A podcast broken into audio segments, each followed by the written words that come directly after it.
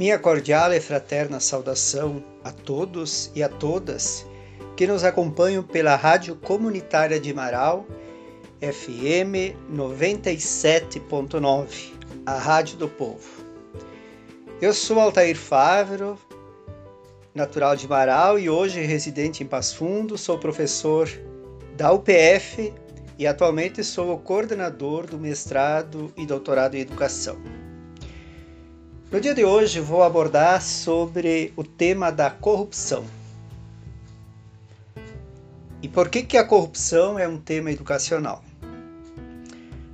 A corrupção se tornou tão corriqueira e banal que já não é mais novidade para ninguém.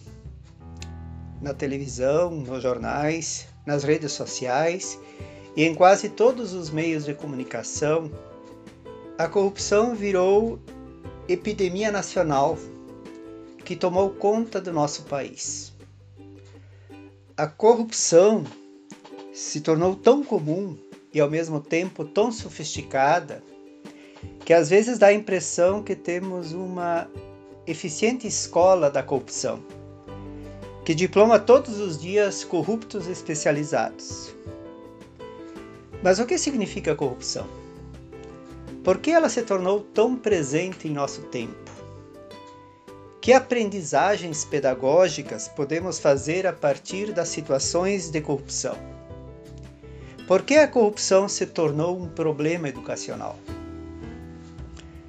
A palavra corrupção vem do latim corruptione e significa putrefação, depravação, suborno, tornar algo pútrido, Daí a ideia de que corrupção envolve podridão, sujeira, desonestidade. A corrupção sempre existiu, desde as antigas civilizações e está associada ao poder, governo ou pessoas que possuem um certo grau de influência nas tomadas de decisão. Geralmente, corrupção envolve dinheiro, troca de favores, privilégios, ações ilícitas, nos tempos recentes, a corrupção esteve associada à forma como certos políticos e partidos se envolvem em esquemas de propina com empresas que se beneficiaram ou se beneficiam na licitação de obras públicas. Mas a corrupção não acontece apenas nos meios políticos ou na esfera pública. Ela acontece também na vida privada nas micro-relações de poder. Encontramos corrupção na escola, no trabalho, nos clubes esportivos, nas associações de bairro, nas lideranças comunitárias e até mesmo nos relacionamentos familiares.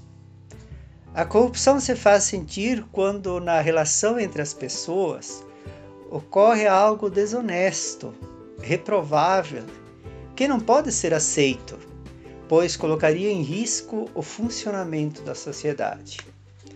Por isso, podemos dizer que as possibilidades de corrupção se fazem sentir em diversas dimensões e sentidos. É corrupto o político que compra votos para ganhar a eleição, assim como o leitor que vende seu voto para obter qualquer tipo de vantagem. É corrupto o aluno que cola nas provas para poder passar de ano sem ter conhecimento. É corrupto o pai que compra com presente o afeto do filho. É corrupto o líder comunitário que se beneficia do cargo para se promover pessoalmente. É corrupto o comerciante que adultera a data de validade dos produtos para não ter prejuízo é corrupto o diretor de escola que se utiliza do cargo para perseguir desafetos pessoais ou inimigos políticos. É corrupto o líder religioso que se utiliza da religião para o benefício próprio ou para enriquecer ilicitamente. É corrupto também o funcionário público que deixa de cumprir sua função ou trata de forma desigual pessoas que têm os mesmos direitos. É corrupto o profissional que faz distinção de clientes por questões religiosas, étnicas ou financeiras. É corrupto todo e qualquer cidadão que se omite de participar das decisões coletivas por acomodação ou qualquer outro motivo. Mais do que um problema político, a corrupção é um defeito ético. Por isso, precisamos urgentemente nos educar eticamente para que a corrupção não se torne um vírus letal que coloque em risco a nossa convivência social e a possibilidade de uma sociedade melhor no futuro próximo. A todos os ouvintes, minha cordial saudação e até o próximo tema.